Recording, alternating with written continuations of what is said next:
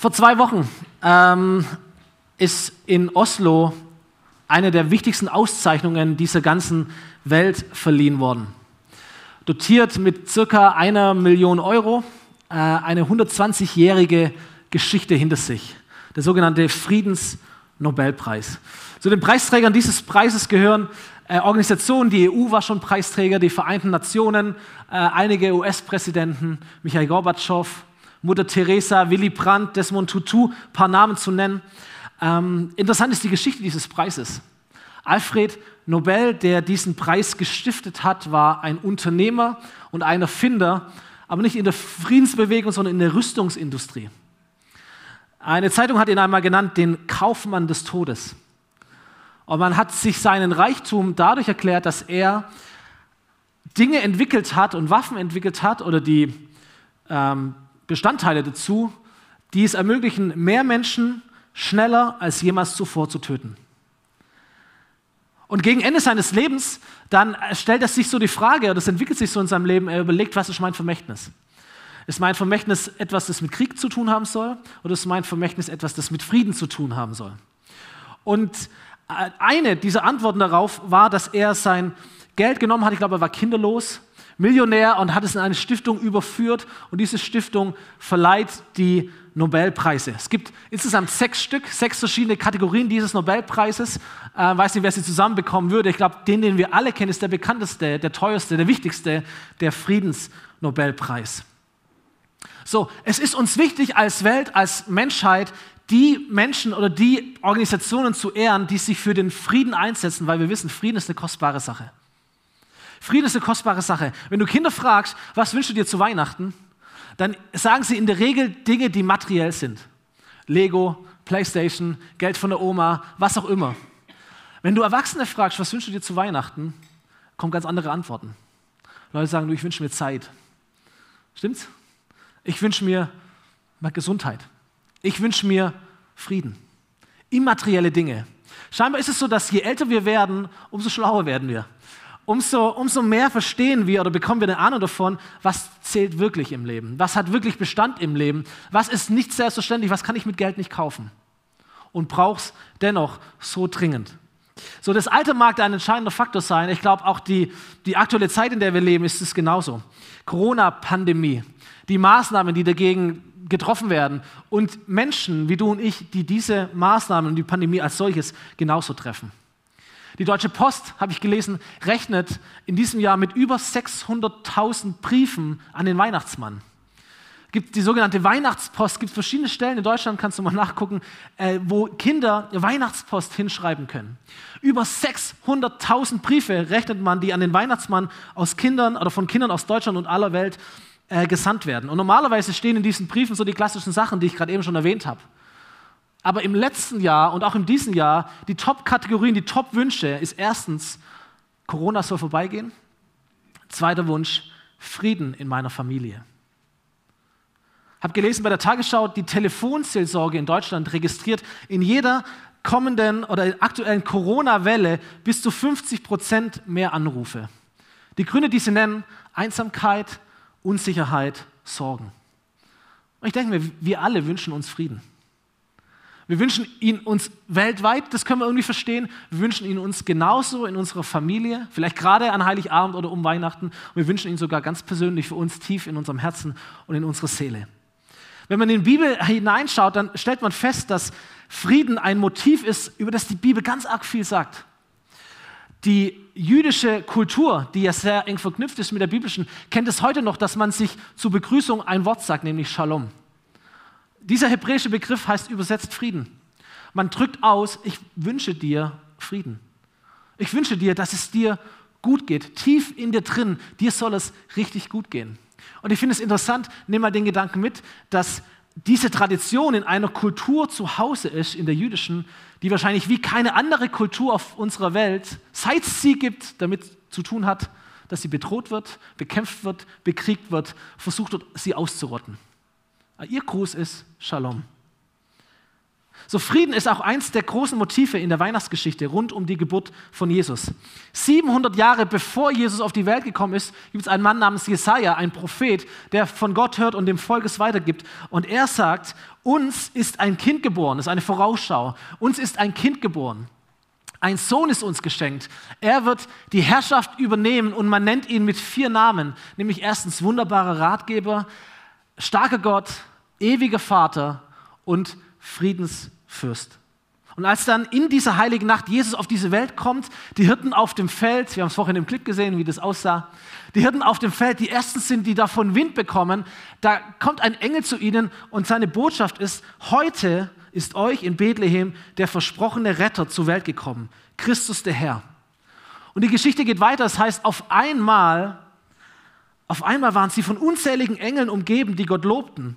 Ehre sei Gott im Himmel, denn er bringt der Welt Frieden.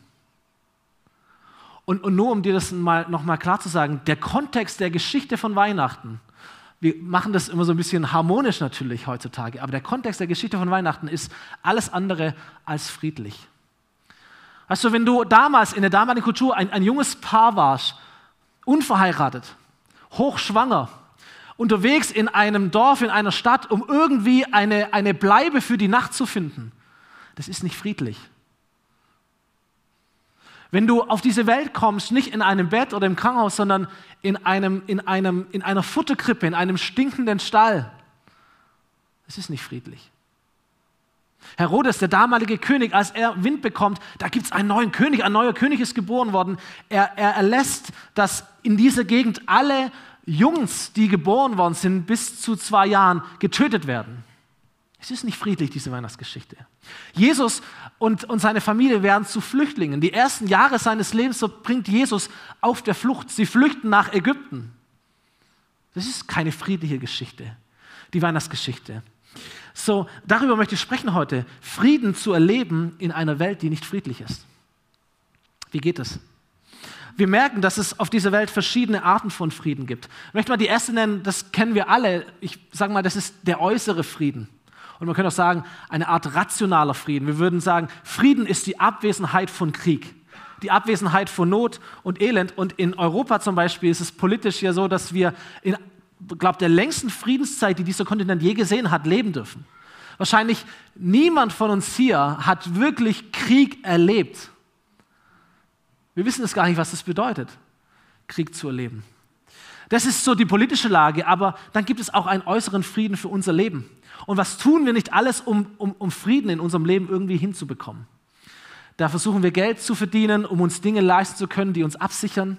Da gibt es Wunder was an Versicherungen, eine Branche, die eigentlich von deiner Angst lebt. Du kannst dich gegen alles versichern. Wir gehen regelmäßig zum Arzt, um uns abzuchecken, in der Denke, Frieden, das ist die Abwesenheit von Risiken. Und wir bemühen uns total viel, die Risiken zu minimieren in unserem Leben. Das Interessante finde ich ist, dass je mehr wir uns bemühen, die Risiken zu minimieren in unserem Leben, umso mehr Angst haben wir. Es gibt Menschen, die alle Arten von Versicherungen haben und trotzdem ängstlich leben müssen oder ängstlich leben. Je mehr wir uns um diesen äußeren Frieden bemühen, um diesen äußeren Frieden kämpfen, umso weniger, habe ich festgestellt, haben wir inneren Frieden. Das ist die zweite Art von Frieden. Es gibt einen äußeren Frieden und eine innere Art von Frieden. Und ich glaube, das ist mal die These, die ich in den Raum stellen möchte. Ich glaube nicht, dass es so ist, dass ein äußerer Frieden uns inneren Frieden bringt, sondern vielleicht ist es genau andersrum. Dass ein Frieden in dir drin, ein innerer Frieden, einen äußeren Frieden bringt. Äußerer Frieden kommt durch inneren Frieden. Vielleicht kannst du den Gedanken behalten und mal in deinem Herz bewegen, ob da was dran ist. Als Jesus seinen Freunden erzählt, da war er schon lange erwachsen, dass er nicht für immer auf dieser Welt sein wird mit ihnen. Da erzählt er ihnen von Frieden. Er sagt, ich lasse euch ein Geschenk zurück, mein Frieden. Und der Friede, den ich schenke, der ist nicht wie der Friede, den die Welt gibt. Deshalb sorgt euch nicht und habt keine Angst. Und Jesus spricht hier genau diese zwei Arten von Frieden an. Er sagt, es gibt einen weltlichen Frieden, einen äußeren Frieden und trotzdem kannst du dich sorgen. Und trotzdem hast du Angst, obwohl es friedlich ist. Und dann sagt Jesus, das, was ich aber geben möchte, ist eine andere Art von Frieden. Es ist ein Frieden, der in dir drin ist, der Sorgen und Ängste nicht verneint, sondern sie eigentlich überflüssig macht. Der Apostel Paulus, ein Lehrer der ersten Christen, beschreibt es so im Philipperbrief. Er sagt, Gottes Friede, der all unser Verstehen übersteigt. Wird eure Herzen und Gedanken bewahren. Warum? Weil ihr mit Jesus Christus verbunden seid. Da wird von einem inneren Frieden gesprochen. Da gibt es einen Frieden für dein Herz. Da gibt es einen Frieden für unser Denken. Da gibt es einen Frieden für unsere Seele, einen Frieden für unsere Gefühlswelt, einen inneren Frieden. Und Paulus sagt es, der ist größer als ein Verstand, größer als rationaler Frieden, größer als äußerer Frieden. Äußerer Frieden kommt durch inneren Frieden. Wie so eine Art irrationaler Frieden. Wir kennen das. Jeder von uns steigt in einen Aufzug hinein und fährt hoch, ohne nachzudenken, warum das eigentlich funktioniert. Vielleicht der eine oder andere weiß gar nicht, wie es überhaupt funktioniert. Ich, ich kann fliegen, in ein Flugzeug einsteigen, 3000 Meter über dieser Welt. Habe keine Ahnung, gesagt, wie ein Flugzeug überhaupt fliegen kann. Ich weiß nicht mal, wer das Flugzeug fliegt, aber ich bin entspannt. Da gibt es einen inneren Frieden. Warum? Ich denke mir, irgendwelche guten deutschen Ingenieure werden schon irgendwie das ordentlich geplant haben, gemacht haben. Und wer auch immer da vorne fliegt, der wird schon seinen Job gut machen. Und da habe ich einen inneren Frieden. Ich habe festgestellt, innere Frieden, den haben wir dort, wo wir wissen, dass jemand die Kontrolle hat. Stimmt's? Innere Frieden hast du dort, wo du weißt, jemand hat die Kontrolle. Deswegen können, können, kann meine Familie, meine Frau, meine Kinder, deswegen können die schlafen, wenn Papa Auto fährt. Im Urlaub. Und die wissen, wenn Papa fährt, kommen wir immer sicher nach Hause.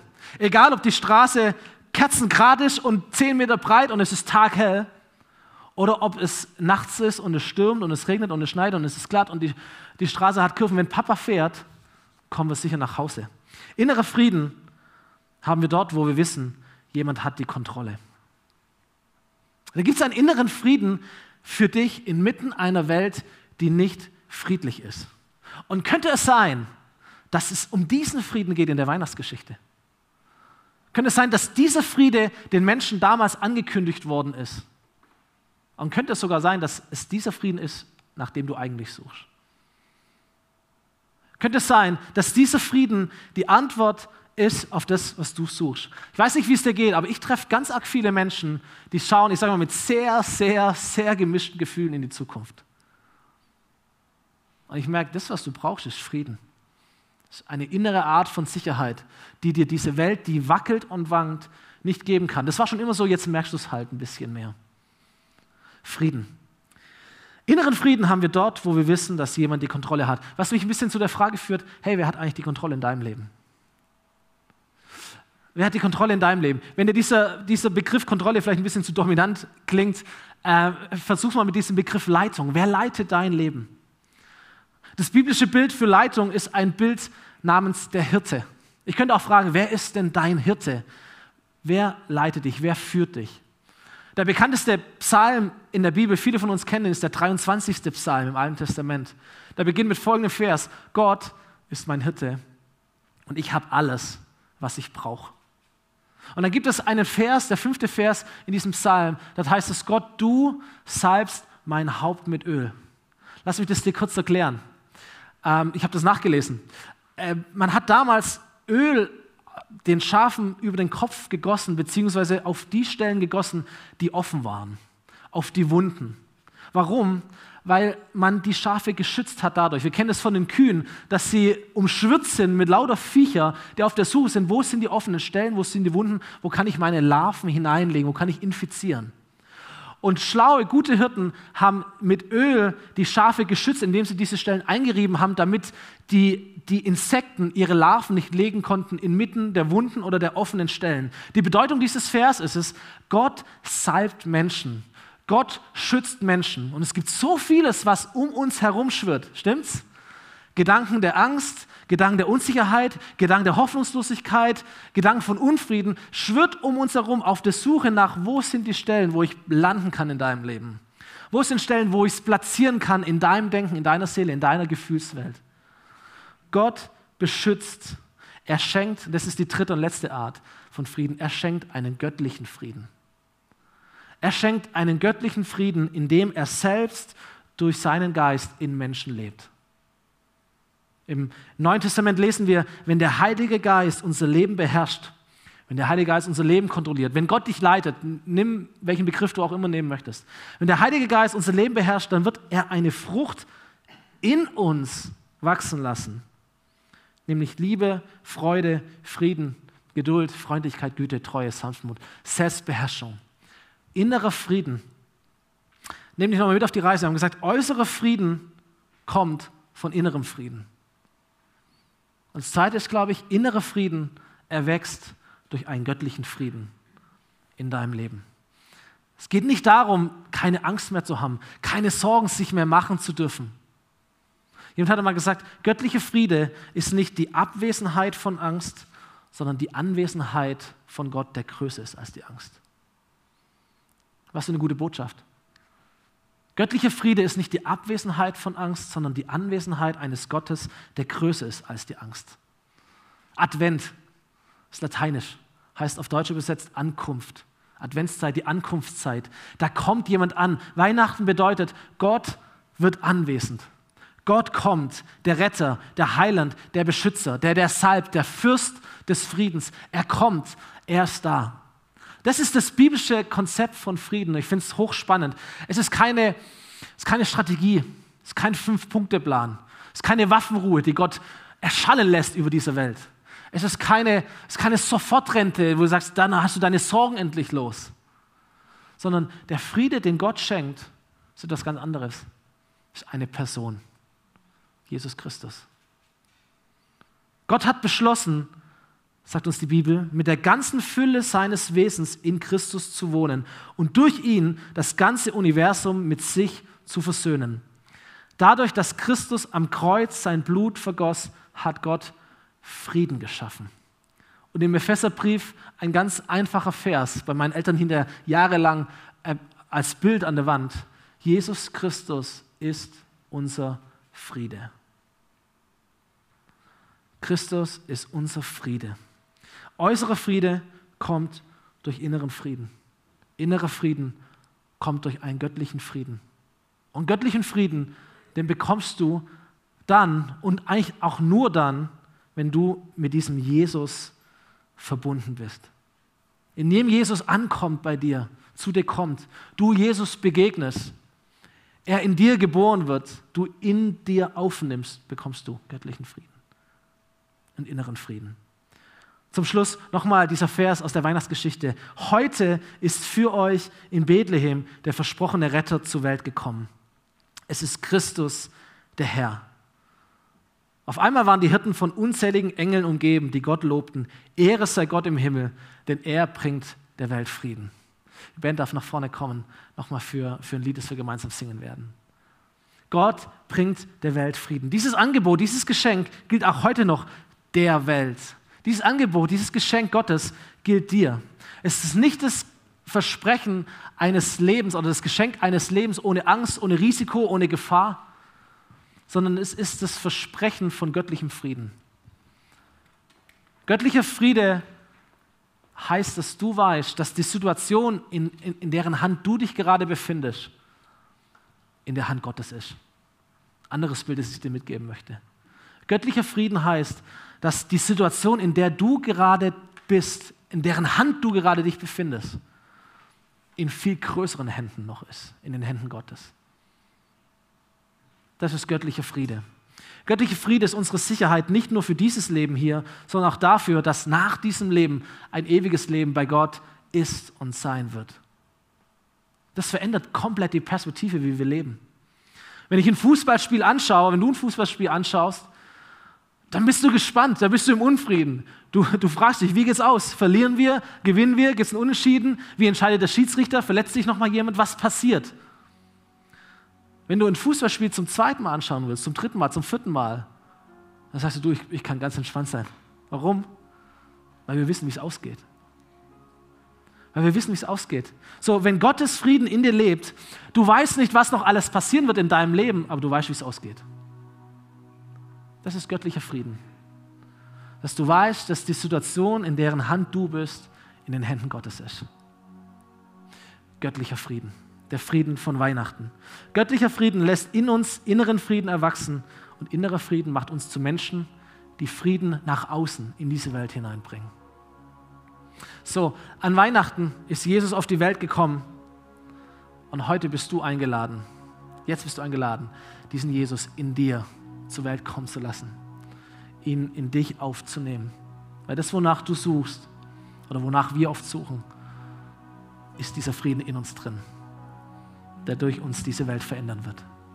Ich möchte bitten, dass wir aufstehen, würde gern beten zum Schluss dieser Predigt. Und dann wird uns die Band in ein, in ein Lied mit hineinnehmen. Du darfst es gerne auch mitsingen oder einfach auch nur genießen oder zuhören oder mitbeten. Ähm, vielleicht ist eine Antwort, die du Jesus gibst. Ich glaube, dass, dass Jesus hier ist. Ich glaube, er ist nicht das Kind in der Krippe geblieben. Ich glaube, er ist ein Mann geworden. Er, ist, er hat gelebt, er ist gestorben.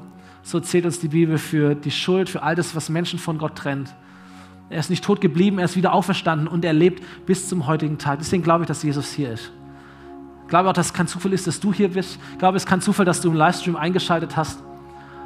Und ich glaube, dass dieser Gott spätestens jetzt dir begegnen möchte und dir Frieden schenken möchte, da etwas erwachsen lassen möchte in dir drin. Deswegen ermutige ich dich, diesem Gott eine Chance zu geben, dein, dein Herz, dein Leben diesem Gott zu öffnen. Vielleicht ist dieses Lied jetzt genau dieser Moment, wo du sagst, Gott, wenn es dich gibt, zeig dich mir. Ich mache mein Leben auf. Komm in mich hinein und lass Frieden in mir wachsen. Jesus, ich danke dir, dass du hier bist. Ich danke dir, dass du der Fürst des Friedens bist, dass Frieden deine Agenda ist. Und du weißt, wie notwendig wir Frieden haben auf dieser Welt, in unseren Familien, in unserem Alltag und ganz arg auch in unserer Seele, Jesus. Und deswegen danke ich dir, dass du hier bist. Ich danke dir für jeden Einzelnen und jede Einzelne, die hier ist, die online zuschaut, dabei ist.